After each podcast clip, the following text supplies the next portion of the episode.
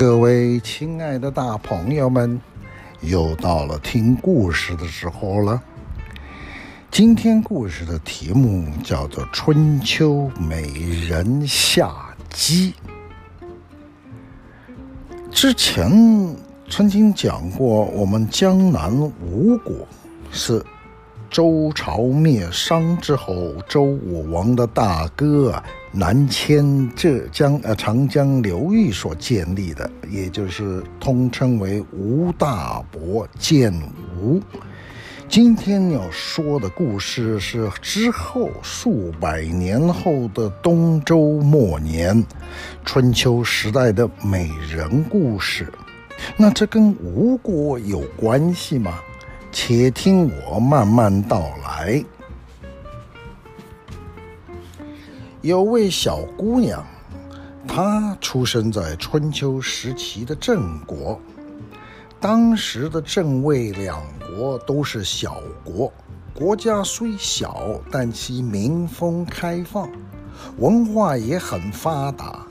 这从《诗经》之中两国所占据的诗歌数量就能很直观地体现出来。《诗经》中啊，分为风、雅、颂三个部分。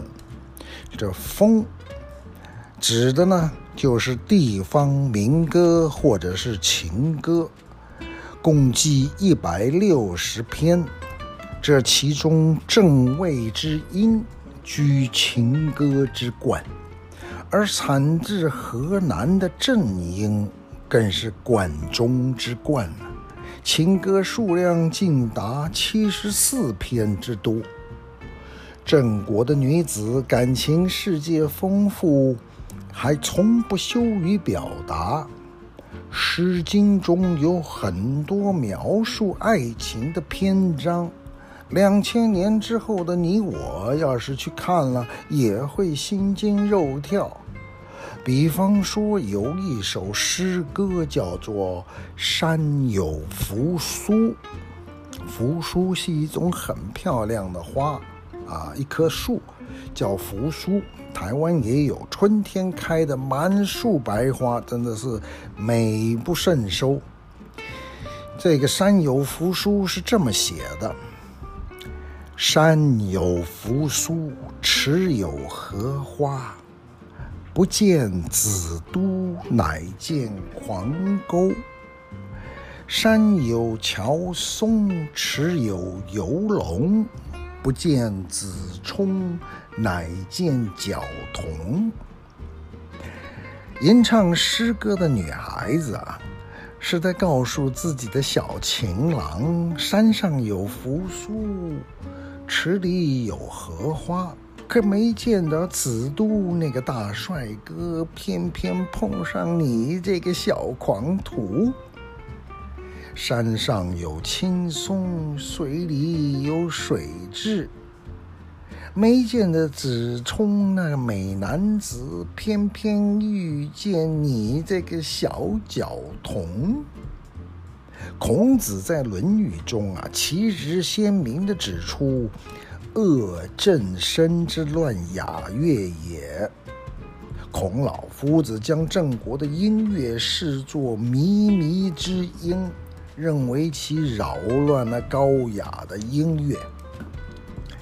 话说郑国的女子啊。我们用常理来判断，但凡感情丰富的女人，长相自然也不差。在大名鼎鼎的《谏逐客书》中，李斯曾经写过下面这样的句子：“正位之女不充后宫，而骏马名妓不识外厩。”李斯其实是在揶揄秦王嬴政，有郑卫两国能够能歌善舞的美女，您不拿来做后宫；有北方名妓良马，你不拿来填马养马的马厩，您到底在图些什么呢？从李斯见秦王这个例子，也就说明了在当时郑国的美女姿色美艳无双啊。好，郑国的国君叫做郑穆王，他的妻子叫少妃桃子，两个人所生的女儿，后来的人称之为夏姬，夏天的夏。他就是我们今天故事的主人公。夏姬出生于最多情的郑国，她又是郑国女子中的翘楚，可想而知，她生的是有能有多妖娇了。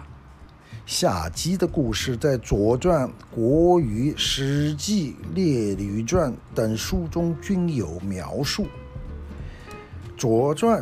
既是一部历史著作，也是一本文学著作，在中国的文学史上同样占有重要的位置。这本书长于刻画人物，重视记录辞令，《左传》用词很简约，但是对于夏姬的刻画却颇生动。比方说，书中称她为。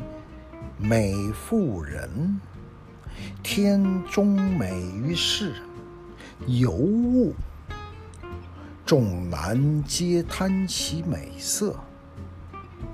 《列女传》描述的更狠，作者刘向写这本书的时候，倾注了大量的个人感情色彩，他完全把夏姬刻画成妖妇。所谓其状美好无匹，内夹技术，盖老而复壮者。意思是说，哎呀，这个夏姬长得简直是天下第一的美丽，又拥有那么多呃这个诱惑男人的技术，从老的到小的都逃不过她的美色。还在那写说，东周列国描述的这个，呃，夏姬生着蛾眉凤眼，杏脸桃腮，有有酹姬隰薇之容貌，兼妲己蚊香之妖影，见者无不销魂丧魄，颠之倒之。根据以上书籍的描述，夏姬呢，本来就是郑国的一个公主，长得如花似玉，早熟而又开放。还没出阁，就兄兄弟子蛮私通，后来子蛮因此而死，郑家人也因此而为天下人所耻笑。他们的爸爸、父亲。郑穆公，因此后来就把女儿远嫁到陈国，一个同样的小小国家。陈国有个大夫叫做夏玉叔，就是她第一任的丈夫。夏玉叔在陈国官阶小，而权力也没什么东西，没什么权力。不过，哪怕纵使在陈国，也绝对就不是个什么出众的人物。按照传统，妻子随夫姓。郑国的公主从此之后在历史中就被称为夏姬，就是因为她第一任的丈夫夏真淑。啊，不是夏玉叔。夫妻两个人婚后感情颇为融洽，不久夏姬就生下了第一个儿子，叫做夏真舒。儿子长到十二岁那一年，爸爸就死了，而夏姬这一生精彩的故事也才真正的拉开了序幕。夏姬没有寂寞太久，就遇到了丈夫生前的好友，叫孔宁。孔宁惊讶于虞美人的风情，几乎连考虑都没考虑，便拜倒在夏姬的石榴裙下。欢情之余，孔明忍不住让自己的好跟自己的好朋友叫夷行父炫耀自己的老婆。夷行父听了之后，正眼都没瞧一瞧孔明，二话不说就把夏姬的袖挡内衣拿了出来。夷行父这个举动啊，就是在宣示主权。孔明也才明白，原来自个儿才是那个小丑。一气之下，孔明一不做二不休，将夏姬就引荐给国君陈灵公。这陈灵公在春秋时代倒也不是一个泛泛之辈。即位初期，陈灵公曾经与鲁国、宋国在新城会盟之后，联合诸侯攻打宋国，帮助了后来的宋文公登上了宋王的位子。孔明向国君呐、盛赞夏姬的绝世容颜，嘿，陈灵公也不介意与大臣分享美色。后来，这一女三夫竟能和谐的相处。东周列国志对此事的总结也颇为精炼：一君二臣，志同气合，语言细意，各无禁忌。可纸包不住火呀。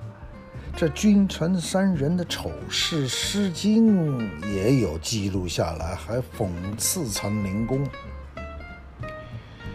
嗯，《诗经》写呃不是这个，《诗经》写的呢是文绉绉的，我就稍微讲他这几句话的意思，就是这么写的：为何到诸邑的城郊之外的树林去呢？只为了寻找夏姬？哎，不是说要到朱邑城外的树林去吗？怎么只想去找夏姬呢？驾起了大马车，赶的四匹马停在朱邑城外的郊外。骑上四匹骏马，一大早赶到朱邑城外的树林，难道就是为了吃份早餐吗？乍听起来，这讲的好像没什么，其实就是在讽刺讽刺这君臣三人啥事都不做，一天到晚只想着夏姬。这陈灵公三人毫无节制。到最后，甚至穿着夏姬的贴身内衣，公然在朝堂上夸耀。我们大家可以想象当时那个景象。嘿呀，那能看吗？有气节的朝臣当然是看不下去，就有一位大臣向陈灵公谏言了：“公卿宣言，淫啊。”这个王侯啊，你们在大庭广下这么淫乱，民无笑焉。这个老百姓岂不是都是上行下效吗？且闻不佞，这样子会搞得国家不治啊，都不听话，乱七八糟。君其纳之，希望啊，这个。大王啊，你能听进去我的意见？陈灵公听了这位大臣的谏言，含含混混地说：“嗯，好，好，好，我我我会改正。”一转眼就把这件事告诉了孔林二人。孔林跟他朋友两个人也不客气，建议这个陈灵公干脆把那个大臣给杀了。而陈灵公当然不敢杀大臣，装作不知道。不过，那位看错老板、说错话的大臣，最终也确实被杀了。一君二臣在夏家一天到晚饮酒，有一天晚上，又在那边夏姬的家里面喝酒聊天。夏姬的儿子还记得吗？夏真书在旁边作陪，几杯黄汤下肚，这一君二臣说起了不合时宜的段子，说着说着了，还拿夏真书寻开心。陈灵公对仪行父说：“哎，我们小夏颇像你的儿子啊。” 仪行父哪敢认呐？啊，低着头恭恭敬敬地说：“哪里哪里，我们小夏更像是国君您啊！”所谓说者无意，听者有心。三个人霸占母亲也就算了，竟然还公然侮辱自己的先父。夏真书再也不能忍受了，找了个理由退出宴席，私下结集起了几个士兵，关起大门，一场打斗，亲手射死了陈灵公。鉴于孔乙二人的行径，当时呢就有人替陈灵公感到不值得，也写下了四句话。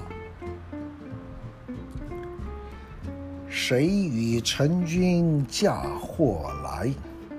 孔林行父谋没夏姬。是谁跟把这个陈灵公惹得大祸临头呢？就是孔林移行父做没夏姬呀。灵公徒认真书面。至死何曾是祸胎？说这个陈灵公啊，喝酒乱认子，认这个夏真书做儿子，到死都搞不清楚祸从何来。好，孔灵仪行父两个漏网之鱼，当天没死，后来逃到楚国。楚庄王早就想要陈国并吞陈国的领地，而夏真书弑君杀了陈灵公，给了楚庄王出兵的理由。没过多久，楚国的士兵兵临陈国，他们用车裂之刑结束了夏真书年轻的生命。顺手嘛，就灭了陈国。夏姬作为俘虏被抓到楚国的宫殿，楚庄王倾慕于她的美貌，也不由得想据为己有。楚庄王是谁？他就是后来的春秋五霸之一，自然非等闲之辈。楚庄王年轻的时候。曾经整天醉生梦死，有位大臣也曾向他进谏。在那一场进谏当中，楚庄王说出了一句千古流传的名言：“我不鸣则已，一鸣惊人。”哎，没错，就是楚庄王说的，到今天还常常被拿来用。总之啊，楚庄王是位能听进别人劝告的大王。看到大王有纳妾的冲动，有位大臣叫做巫臣，巫，女巫的巫啊，巫臣站出来慨然说道，劝阻楚庄王：王上号召诸侯伐陈，是为了讨伐罪恶。如果您收纳了夏姬，天下人就会以为你是因为贪恋她的美色，才如此兴师动众的。大王的一世英名，且不因此毁于一旦，将来还如何统领天下呢？自古贤君不好色。周书上面曾说：“明德慎法。”当年周文王正是遵循这四个字，才能建立起大周的八百年基业。楚庄王听了这个乌臣这一番话，觉得也有道理，就只好不收不纳下姬。哎，没想到。楚庄王的弟弟子反跳了出来，抹了抹口水，说：“既然大王不要，那兄弟我就勉为其难把他收了吧。”大臣申公乌臣一听也急了，又连忙摆摆手说：“不可，不可，千万不可！哎，您想想啊。”郑国的孔子蛮因他而早死，陈国的夏玉叔也因他而被杀。陈灵公跟夏曾叔的死，以及孔林跟仪行父的逃亡，都跟他脱不了关系。最后连陈国都毁在他的手上。夏姬呀，就是个灾星，凡是跟他有关系的人都得不到善终。人生在世，已经殊为不易了。您子反也是个位高权重的人，天下美女应有尽有，何苦还要因为他而招来灾祸呢？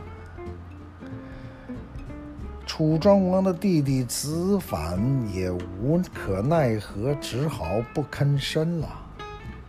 最后，楚庄王做了个顺水人情，把夏姬赏赐给年迈丧妻的将军，叫做襄老，襄阳的襄，呃，这位襄老将军。夏姬嫁给了襄老将军的第二年，晋楚发生了冲突。这一场被称为两唐之役的战争，以楚国为胜利作为最终结局。但是我们襄老将军就没那么幸运了，他被晋国的将军射杀了，连尸首都被晋国一个一一并给带走了。这位乡老将军也有一个儿子，外号叫小黑。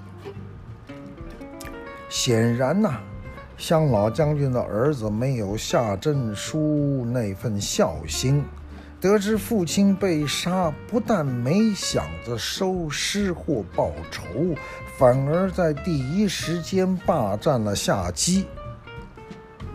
《左传》对这一件事是这么写的。襄老死于弊，不获其尸，其子黑耍淫上焉。儿子黑呀，小黑呀，只想着淫荡。有一天呢，夏姬就哭哭啼啼找到了楚庄王。说啊，自己听到郑国已经得到了亡夫襄老将军的尸首，希望能回娘家迎丧。娘家就是郑国，夏姬的祖国。迎丧就是去迎，把襄老将军的尸首给迎回楚国。楚庄王就得让夏姬回去郑国，可是这一去，直到楚庄王去世，夏姬再也没有回到楚国。他回到娘家几年之后，楚国的大臣乌臣趁着出使齐国的机会，绕道郑国与夏姬相会。原来呀。这乌臣啊，下了一盘大棋。多年之前，夏姬为楚国俘虏，看到他的第一眼，乌臣就不由自主爱上了这绝色的美人。他言之凿凿地劝说楚庄王不要好色，又打消了楚庄王的弟弟子反想要纳夏姬为妾的这个想法。最后呢，这个勉强同意了，让夏姬嫁给一个老人夏老乡老将军，说就是为了将来自己能早日得到夏姬。襄老将军死了之后，乌臣悄悄地跟夏姬相会，他让夏姬速速找个理由回到郑国。而且情真意切地承诺说：“你要是回去了，我一定会娶你。”楚庄王的儿子继位了，乌臣得到了出使国外的机会，他带着珍宝财物，马不停蹄地与情人赴会，也娶了夏姬。婚后，夏姬生下了一个女儿。一对情人最终投奔晋国，而乌臣在晋国也做了一名小官。乌臣收获了爱情，得到了事业，但是他失去了家庭跟祖国，因为啊。五年前，原本也想娶下姬，却被乌臣劝退的庄王弟弟子反，将乌臣的家人尽数杀害，并且瓜分了他原来的封地。乌臣为了替家人报仇，建议晋国联合吴国，共同夹击楚国。当时的吴国仍属于江南地方的小国，乌臣帮助吴国训练部队，在往后的数十年当中，不断的战争洗礼之下，吴国逐渐的强大，成为一方强国，而楚国慢慢的衰落。在后来新的世界格局里，悄然地发生了变化。正是所谓“纤细不在大，乌臣图夏姬，百端中困楚，五子会黄池”。所有的变化间接地来自一位女人。围绕着她的男人大多是不幸的。按照《列女传》的说法，夏姬三为王后，七为夫人，公侯争之，莫不迷惑失意。后世的史官呐、恨不得将她写死骂死。但夏姬终究是一个单纯的女人，世事纷争与她毫无关系，她只想好好活着。万一能寻得一生挚爱，那就是再好不过了。夏姬终究最后是幸运的，她收获了完美的爱情。而先生老公乌臣困楚，则成为后来子孙伍子胥伐楚的历史循环。我们可以这么说，伍子胥的人生呐、所重复的就是乌臣后半生所投身的复仇大业，扶植吴国。来拖垮楚国。曾几何时，强大的楚国不足一百年之内，先后在乌臣跟伍子胥这两个人疯狂折腾之下，迅速的衰落了下来，两次都到了亡国的边缘。今天的姑苏。也就是苏州，还留有乌程与伍子胥很多遗迹，默默地在向后来的人们诉说着曾经壮烈而辉煌、可歌可泣的历史。苏州有个地名叫做平门，平和平的平，门大门小门的门，平门。历史考证和记载说，平门这个地方就是因乌程而名。平字是乌字简写下面出头。据说乌程的墓啊，就在苏州。那个时候的人呢，一般常常用当地有名的人葬的地方取名地点的名字。而平门就是以乌程的姓乌做命名的，因为用乌做名有些怪异，不合习惯，于是将乌字底下那一直出头变成了个平字，而乌程的子孙呢，则改名改姓姓伍，就是伍子胥的伍。武中行的武，